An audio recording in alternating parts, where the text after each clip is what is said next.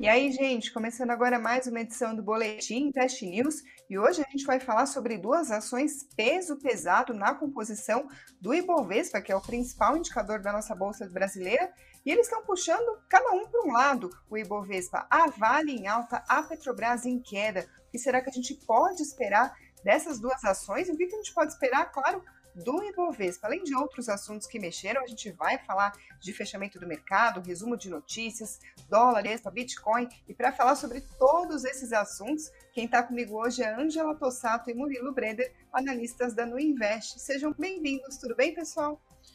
Olá, Karina. Olá, investidores. Muito boa noite a todos. Olá, Ângela também que está aqui comigo. E vamos lá. Normalmente, duas combustíveis que normalmente têm uma correlação alta, sempre andam juntas, sobem juntas ou caem juntas, hoje em sentidos contrários. Vamos comentar sobre isso, que isso impacta daqui para frente. Oi, Karina. Boa noite para ti, para o Murilo também, pessoal de casa. E vamos lá para mais um boletim. Logo trago análise gráfica também da Vale e da Petro para vocês. É isso aí, pessoal. E hoje o programa para aquele investidor que pode estar um pouco confuso quando ele olha por Ibovespa no dia de hoje, porque tem duas ações, como eu estava comentando, muito importantes na composição do Ibovespa que estão remando aí em direções contrárias. A gente vai tentar falar um pouquinho para onde será que vai o barco, mas antes disso, claro, vamos falar especificamente sobre o que está acontecendo com a Petrobras e com a Vale. No dia de hoje, o que a gente tem é o seguinte: fazer um pequeno panorama aqui antes de passar a bola para os analistas. A Vale subiu mais de 1% hoje, mas a Petrobras caiu. O papel 4, que é a ação preferencial da Petrobras, hoje caiu quase 2%, e o papel 3, que é a ação ordinária, caiu 2,16%. Aí vamos lá, o que, que, teve de notícia? Primeiro, impactando esses papéis, não só esses, mas outros também da Bolsa de Valores, notícia importante vindo da China, que inclusive mexeu com mercados na Europa, por exemplo. Hoje, os Estados Unidos têm feriado, mas, ou seja, só para dizer que todos os investidores estavam repercutindo esse fato hoje, que é o seguinte: alívio daquelas medidas rigorosas de lockdown contra o aumento de número de casos de aumento de, de Covid-19 na China. A notícia é que alguns moradores de Pequim puderam voltar ao trabalho em Xangai. A cidade pode levantar na quarta-feira dessa semana lockdown de dois meses. Isso na medida que o número de infecções em todo o país tem recuado, ou seja, a gente vê uma resposta com um alívio, né? A resposta dessas notícias, e no domingo, ou seja, ontem, autoridades de Xangai disseram que vão remover essas condições excessivas para que as empresas comecem a retomar o trabalho já a partir de quarta-feira. Além disso, as autoridades anunciaram diversas medidas para sustentar a economia por lá, ou seja, isso acabou gerando um otimismo no mercado. Por exemplo, o minério de ferro teve um dia positivo. Minério de ferro mexe com a mineradora Vale, tudo a ver, claro. A gente viu as ações subindo no dia de hoje, isso falando especificamente da Vale. Essa notícia da China também mexeu com a cotação do petróleo, porque a expectativa de que vai haver uma retomada das atividades na China pode elevar a demanda por combustíveis, então o petróleo subiu. Ah, os preços do barril Brent, que é referência aí na cotação internacional, ah, subiu acima de 121 dólares o barril nessa segunda-feira, atingiu a máxima em cerca de dois meses, também por causa, claro, das notícias sobre a China, mas além disso, na União Europeia existe uma expectativa de que o continente vai chegar a um acordo para proibir as importações de petróleo da Rússia, isso ainda na esteira das sanções por causa da guerra na Ucrânia. Esse é o cenário internacional, mas aqui no Brasil seguem os ruídos políticos em torno dos combustíveis. O presidente Jair Bolsonaro falou hoje que a Petrobras pode quebrar o Brasil, utilizando as próprias palavras dele, se tiver novos aumentos no preço do diesel. Além disso, ele criticou governadores por questionarem a redução do ICMS, que é o imposto estadual, que foi aprovada na Câmara dos Deputados. Ele falou numa entrevista coletiva que foi convocada para falar sobre as ações do governo para ajudar as vítimas das fortes chuvas que mataram dezenas de pessoas em Pernambuco, mas ele acabou abordando outros assuntos, inclusive esse. Ele disse o seguinte, olha só, abre aspas. Como alertei no mês passado, a Petrobras pode quebrar o Brasil com isso, fecha aspas. Mas ele falou também que o governo tenta encontrar formas legais de baixar o preço do combustível, mas sem interferir na política de preços da Petrobras. Isso acaba sempre gerando muita repercussão. Tá então, a narrativa do próprio presidente de que não vai haver interferência, embora esse tipo de fala sempre acabe entrando no radar dos investidores. Esse, como eu disse, é um pequeno panorama do que aconteceu no dia de hoje, mas, como eu comentei, pode deixar muito investidor confuso, porque são ações muito importantes da Bolsa de Valores. A gente está chamando aí de peso pesado, mas os analistas chamam de blue chip, para usar uh, o vocabulário de vocês. Murilo, agora vamos lá. O que, o investidor pode fazer quando ele encontra uma situação como essa? Duas ações tão importantes remando aí em direções contrárias. Primeiro, o que fazer com relação a cada uma delas e para onde vai o barco, né? Que é o Ibovespa, no caso. É, primeiro passo, acho que todo mundo está dando, que é acompanhar o programa. Né? Primeiro, tentar entender o que está acontecendo nessa história, e aí eu acho que você foi perfeita na análise né, sobre os motivos por trás de, enfim, a, China, né, principalmente é, movendo commodities e aí minério de ferro para cima, petróleo para cima, e mais Petrobras caiu de novo. Né? Mas agora por conta é, de, desses ruídos, na, na, verdade, desde a troca né, do CEO, desde a semana passada, que vem causando aqui impacto na companhia. Agora, sim, curiosidade, quando a gente olha, na verdade, a performance de Petrobras versus Vale, recentemente, nos últimos meses, a Petro está andando bem mais que a Vale, tá? Então, apesar de todos esses ruídos, a tendência né, tem sido para cima. A Petrobras estava na máxima histórica né, até recentemente, está lá ainda nesses patamares de máximas históricas. Então, a gente até falou sobre Petrobras aqui recentemente, depois dessa troca, né, essa nova troca no comando da companhia, e eu mantenho a minha posição. Ainda é momento da gente aguardar, até porque declarações ainda estão sendo feitas, e na verdade a gente ainda nem sabe a data que esse CEO é, vai assumir tá, na companhia, não tem data ali para acontecer a Assembleia Geral Extraordinária. Mas o que, é que a gente sabe? Petro é uma companhia negociando a três vezes preço-lucro, duas vezes EV/EBITDA para os próximos 12 meses. É uma companhia que gera caixa, que paga muitos dividendos e muitos em caixa alta aqui, gente, porque é, a expectativa hoje do mercado é de 25, 30% de dividend yield, considerando o patamar atual de preço das ações. Então, assim, resumo da ópera. É um momento de maior incerteza, porque a gente ainda não sabe os próximos desdobramentos, se vai ter mudança na composição do conselho, se vai ter mudança na diretoria.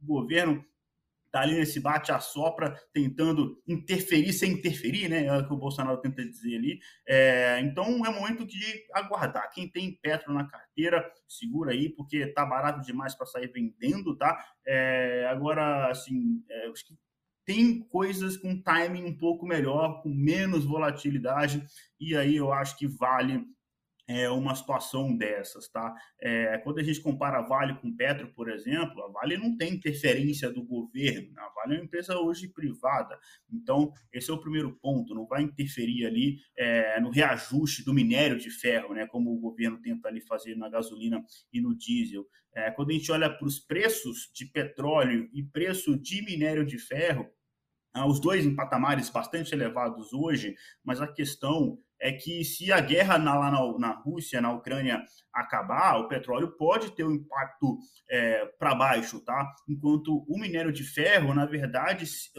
continuar acontecendo o que aconteceu hoje, que é o afrouxamento dos lockdowns lá na China, tendência é de minério de ferro para cima. Então, quando a gente compara esse cenário atual de China e Rússia e Ucrânia, as, né, tudo voltando ao normal, ou seja, a guerra, em algum momento, espero que sim, né, ela se resolva, e o lockdown na China também, né, é, a tendência é o minério de ferro se manter mais forte do que o petróleo.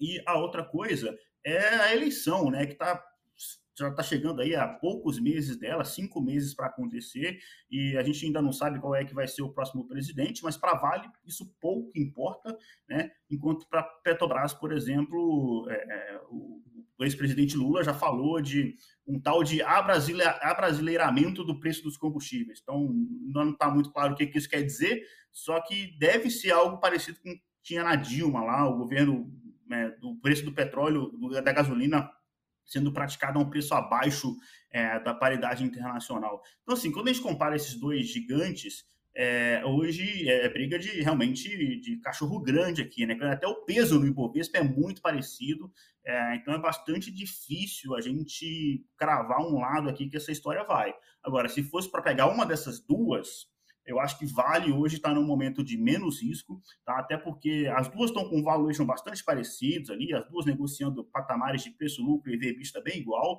só que a Vale, por exemplo, além desses, de ter menos riscos né, de, de, interferência de estatal e tal, ela também tem alguma lucratividade melhor. Tanto que hoje a gente está com 15% em Vale é, na carteira de dividendos e 10% de Petro. Então, a tendência, a expectativa é de, é de manter, tá? Até falaram de pedir, pediram spoiler aqui das próximas, da próxima carteira é, de, de, dividendos, mas enfim, a gente não pode né, antecipar a mudança de forma alguma, a gente tenta, tenta sempre é, fazer trazer bastante isonomia às mudanças aqui, mas acho que Vale e Petro são dois ativos que a gente continua gostando bastante, tá? É, e aí, para onde vai o Ibov? É a pergunta, né, de, de um milhão, assim, de dólares, que eu vou que, até que chamar a Ângela aqui no meio, que eu acho que a análise gráfica, a análise técnica pode contribuir, né? Porque é, quando a gente olha para eu já até falei isso aqui algumas vezes, que quando a gente olha só a performance do índice, essa é uma análise míope. Primeiro a gente tem que entender é, qual é a composição do índice e dentro desse índice por que, que ele subiu. Nesse caso, hoje tivemos Vale para cima e Petrobras para baixo. É, mas mais do que o Ibovespa, esse é algo que eu já falei aqui algumas vezes, eu gosto bastante, acho melhor o índice de small caps. É, como uma, uma, visão de como foi o nosso Brasil hoje, é, como ele é, porque o Ibov ele é muito concentrado ainda, né? por mais que ele tenha passado por um processo de diversificação bastante relevante nos últimos anos, uh, hoje ele ainda é quase metade do índice é, é, bancos tradicionais e commodities, né? Se juntar tudo aquilo ali numa cesta só, é bastante peso naquilo ali. Acho que o índice de small caps traz mais um pouco essa visão né, de outros setores da bolsa. Mas, enfim, eu acho que para essa outra resposta do Ibov, a Ângela vai conseguir contribuir mais. Ângela, eu também vou querer saber se no gráfico dá para ver essa diferença entre Vale e Petrobras. Sim, cara, dá para ver a diferença sim. Eu vou compartilhar aqui meu gráfico, vou falar do Ibov já para responder primeiramente a pergunta, né? Também que o Murilo comentou com vocês agora, depois já parto para análise da Petro e da Vale. Então, gente, eu vou colocar aqui para um prazo um pouquinho maior do nosso Ibov, porque na semana passada, gente, eu, esperar, eu estava esperando que ele fechasse acima desses 112 mil pontos, que é essa média de 55, que eu sempre comento com vocês. E aí o que, que acontece, né, gente? Como ele não fechou acima, ela continua sendo uma região de resistência, senão, pelo princípio da bipolaridade, nós teríamos uma resistência virando suporte, né? Mas não foi o que aconteceu, pelo menos hoje, né? E o que, que acontece agora, né? Então a gente tem mais aquele movimento de alta, que a gente pode ter um fundo também ascendente, para depois tomar esse fôlego e entrar esse volume. Só que lembrando, hoje também não tinha pregão nos Estados Unidos, então o volume do do Ibov foi 16 milhões contra geralmente bilhões, né, gente? Contra geralmente uma faixa de uns 26 a 30, então isso prejudicou também esse movimento um pouco mais altista de hoje. E sim, agora indo para a tua pergunta, né, entre a Vale e a Petro, o que, que a gente vê? Ó, a gente viu, então, na semana passada e essa semana, claro que um pregão de 5, a gente não tem muita noção do, do candle ainda, mas a gente consegue ver ele nessa cor escura. Até coloquei ele aqui escuro para a gente ter esse contraste melhor, para a gente conseguir ver na tela, né? Do que um verde e um vermelho, por exemplo. Mas o que, que acontece, né? Então, semana passada bateu o topo histórico de novo e fechou quase né, lá na mínima. Então, não é uma configuração que eu gosto, pelo menos para o curto prazo, né, gente? Mas hoje ele já veio na média de 9, então ele já fez aquela correção saudável no longo prazo e o que, que a gente esperaria né, semana? Ele encerrar a semana próxima aqui dessa máxima, né? Porque aí semana que vem sim abriria uma venda, pelo menos, para essa direção do topo histórico de novo, né? Só que para o curto prazo, aqui eu vou colocar o gráfico diário para vocês verem. Na sexta-feira, olha, deixou aquele candlezinho malandro que eu sempre comento com vocês, né? Que é o, a estrela cadente. Na quinta, aliás, na sexta, ele fez um candle vendedor muito forte, né? Com a força vendedora muito forte, o volume alto uh, ele deixou a média 9 descendente, o que, que isso significa? Né? A gente pode entrar uma venda para o curto prazo, como gráfico diário, e foi o que aconteceu hoje, mas eles estavam parados aqui nos 28,75 pela média de 55. Então, nós vimos no diário só aqui atrás, lá em março, ainda metade de março, que ele negociou abaixo de 55, mas logo ele retornou. Então, essa é uma média muito forte como suporte, tá, gente? Então, ele já fez a correção até a média de 9 no semanal e também aqui no diário até a 55. Então, a gente espera, né, que ele não feche abaixo dessa região também dos 28,75 essa semana, que senão a gente pode ver a Petro, né, um pouquinho mais abaixo ainda, mas lembrando, forte suporte, né, 28,75. E a Vale, então, o contrário, né, a gente estava olhando aqui o gráfico e o que, que aconteceu, né? Semana passada ele conseguiu fechar acima né, da média de 55. Então, aqui ela estava sendo usada como uma resistência de baixo para cima. E na semana passada, então, como ela fechou acima, rompeu, né? Agora ela vira suporte, né? Isso aqui que estava esperando para o Ibov na semana, né, no fim da semana passada e não foi o que aconteceu. Então, abriu esse 9.1 de compra também, né, para essa semana, que ele é um setup mais comprador, né? Uma possível reversão. Agora estamos negociando então acima da 55, acima da 9, né? E para o semanal ali em torno de 98, 99, né? Um próximo, um possível alvo também. E para o diário, então, ele está num vaziozinho gráfico aqui, um pouco mais, o que a gente percebe ele, né? Um pouco mais uh, nítido. Então, lá na faixa dos 98, 80, 99 também. Então, essa que é a diferença, né? Que a gente teve duas semanas positivas para a Vale e duas negativas para a Petro. Mas ainda as duas, né, estão trabalhando acima de regiões bem importantes de suportes. Angela, enquanto você mostrava os gráficos, o Fábio perguntou qual que é a melhor entrada para Petro 4. Existe um ponto que a gente possa destacar como a melhor entrada, na sua opinião? Na opinião gráfica, a gente sempre faz a entrada perto de suportes. Então, cara, né, então é naquela região ali, Fábio, que ele encontra uma média mais forte, né? É uma região de correção perto da média de 9, né? Se ele já está naquela tendência, mas nunca contra, né? A gente depois vai mostrar um gráfico para vocês do que, que a gente não pode fazer, né? Pelo menos na minha visão gráfica, né? Que é quando o ativo está muito esticado, né? A gente quer entrar lá em cima no topo, né? A gente quer região embaixo, né? Para comprar barato e vender caro lá em cima. Mas depois eu mostro mais uns exemplos para o Fábio. Tá bom. Então, Fábio, fica com a gente. Aguarda aí, fica até o final do vídeo. A gente vai falar mais sobre isso, que agora eu vou partir para o resumo de notícias que mexeram com o mercado. Outras notícias, já que a gente já comentou algumas das principais, mas aqui no cenário interno teve notícia importante sobre inflação.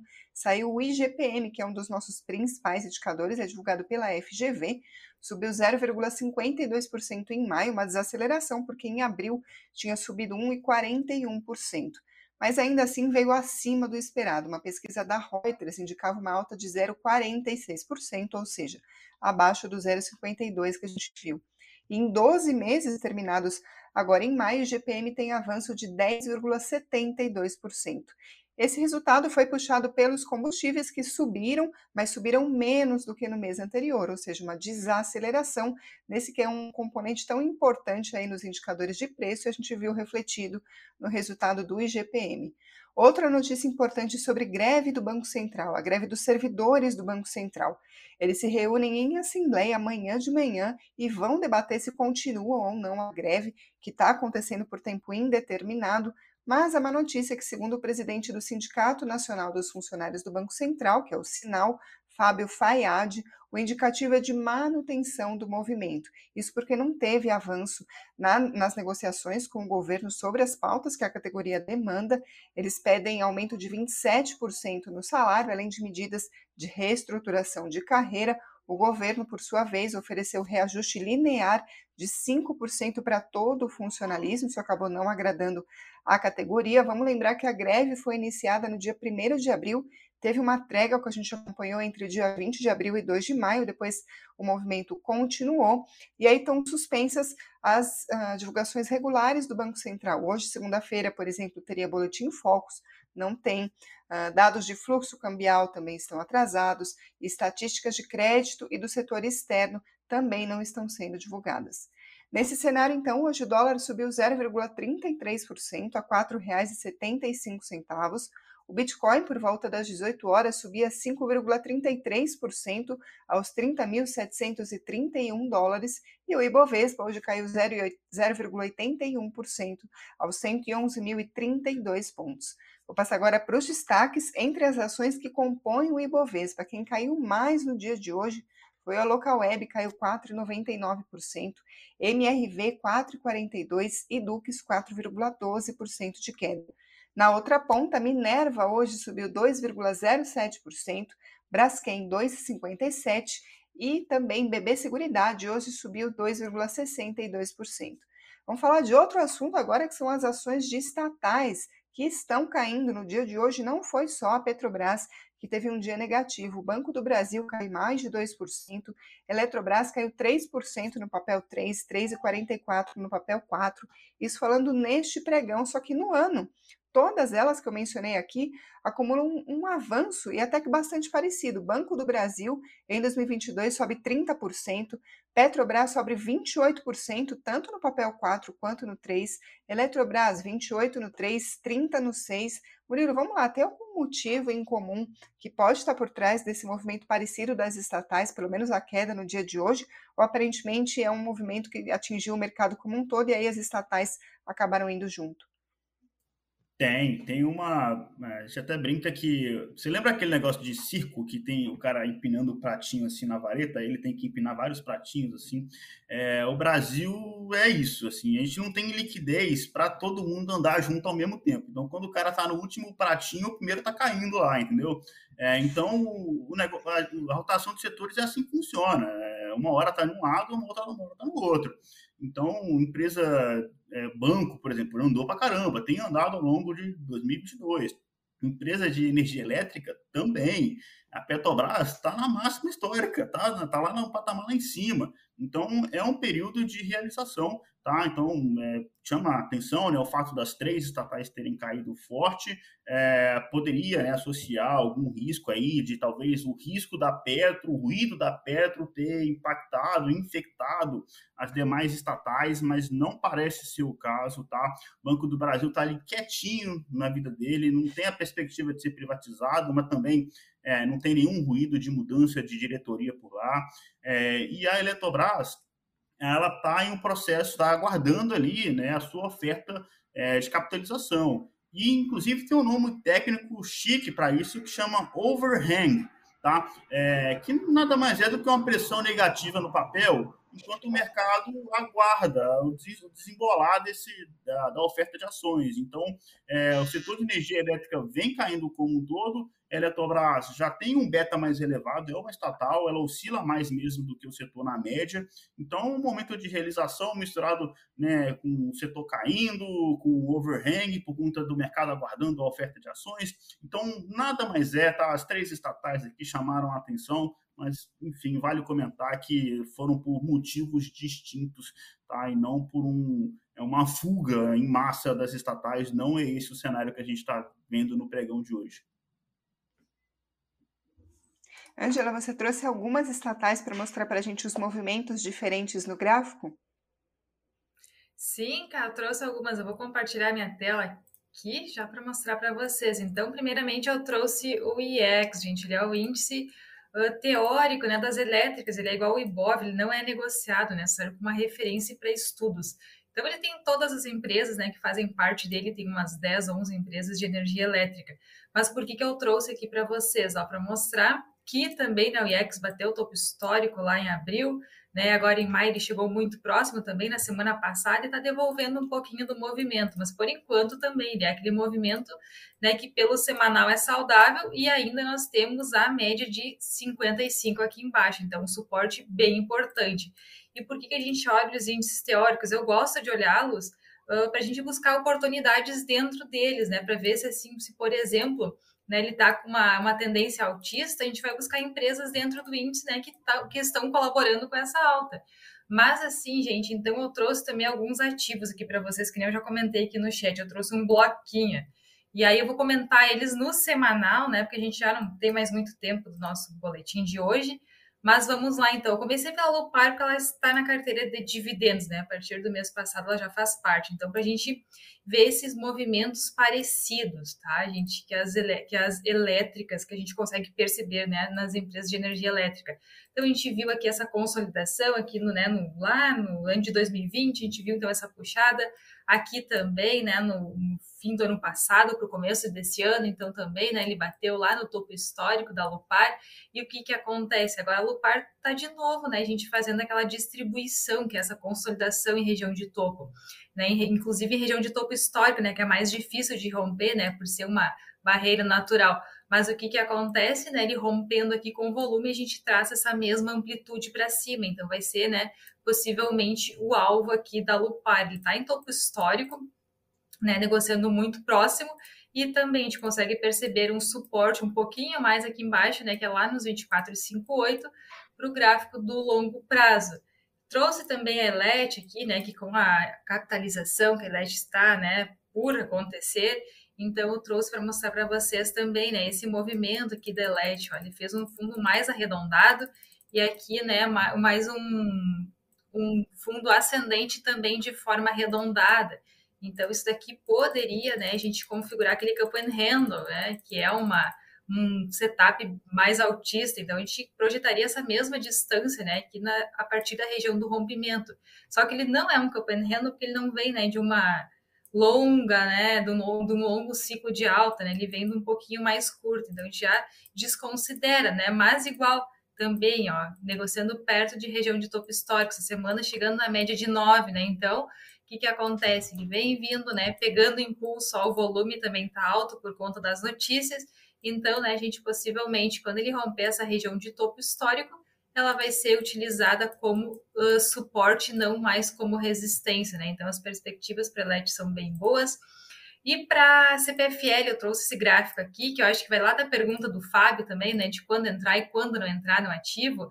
Aqui, por exemplo, né, quando ele está já afastado da média de 9, né, as médias aqui já estão ascendentes, então, né, está num, uma configuração altista bem interessante, mas está afastado da média de 9 aqui também. Então, né, ou ele andar de lado aqui algumas semanas para essa média chegar no preço, né, ou a gente espera ele fazer aquela correção, né, até aqui embaixo, daí sim a gente entra naquele candle que fez a correção.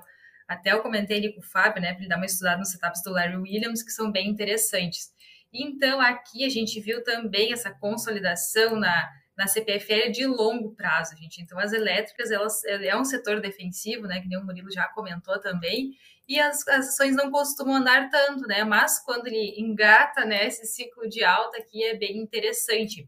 E a transmissão paulista, eu trouxe ela porque na semana passada alguém me perguntou no chat, a gente não conseguiu analisar porque não deu tempo, né? Mas então também a transmissão paulista está fazendo uma nova consolidação em cima da 55. Então, rompendo essa região, né, a gente projeta a mesma distância para cima. Então, também, ó, tá segurando uma região de suporte bem interessante. Eu só não ficaria, né, no papel que se ele perdesse essa região aqui desses 23,97, aqui 24 reais, porque aí sim a gente pode ver o papel vindo, né, num, num patamar um pouquinho mais abaixo. E naquela sessão de onde não comprar, eu trouxe então a equatorial, tá, gente? A EQTL, por quê, né? Porque ela rompeu essa média de 55 e está negociando abaixo. Então, antes ela era suporte, agora ela é resistência, né? E pelo gráfico diário, a gente também já consegue perceber que tem uma média de 200, aqui tem a, tem a 55 e o preço, né, já fechou próximo. Então, essa mínima aqui, né, de dias atrás, acho que foi da última semana também estão perdendo essa região aqui de suporte, ali pela região dos 22,60, 70 aproximadamente, né, a gente pode vir o ativo vir, né, uh, o ativo vindo buscar essa região dos 21,20. E era isso, cara, fechou o bloquinho. Ah, é isso, fechou só com essa metralhadora de análises que eu nunca vi igual. Aí, em poucos minutos, um montão de ações. Arrasou, Angela, como sempre. Murilo também, como sempre, arrasando nas análises. Deixa o like aí para esse pessoal, para eles voltarem sempre aqui para o boletim. Deixem aqui nos comentários outros assuntos que vocês gostariam de ver por aqui. E muito obrigada a quem está ouvindo por podcast ou pela Alexa. Ângela, Murilo, mais uma vez, muito obrigada. Sempre um prazer, galera. Forte abraço, até mais. Até mais, Karina, Murilo, pessoal. E na quarta estaremos de volta, né? Murilo e eu de novo. Tchau, tchau, pessoal.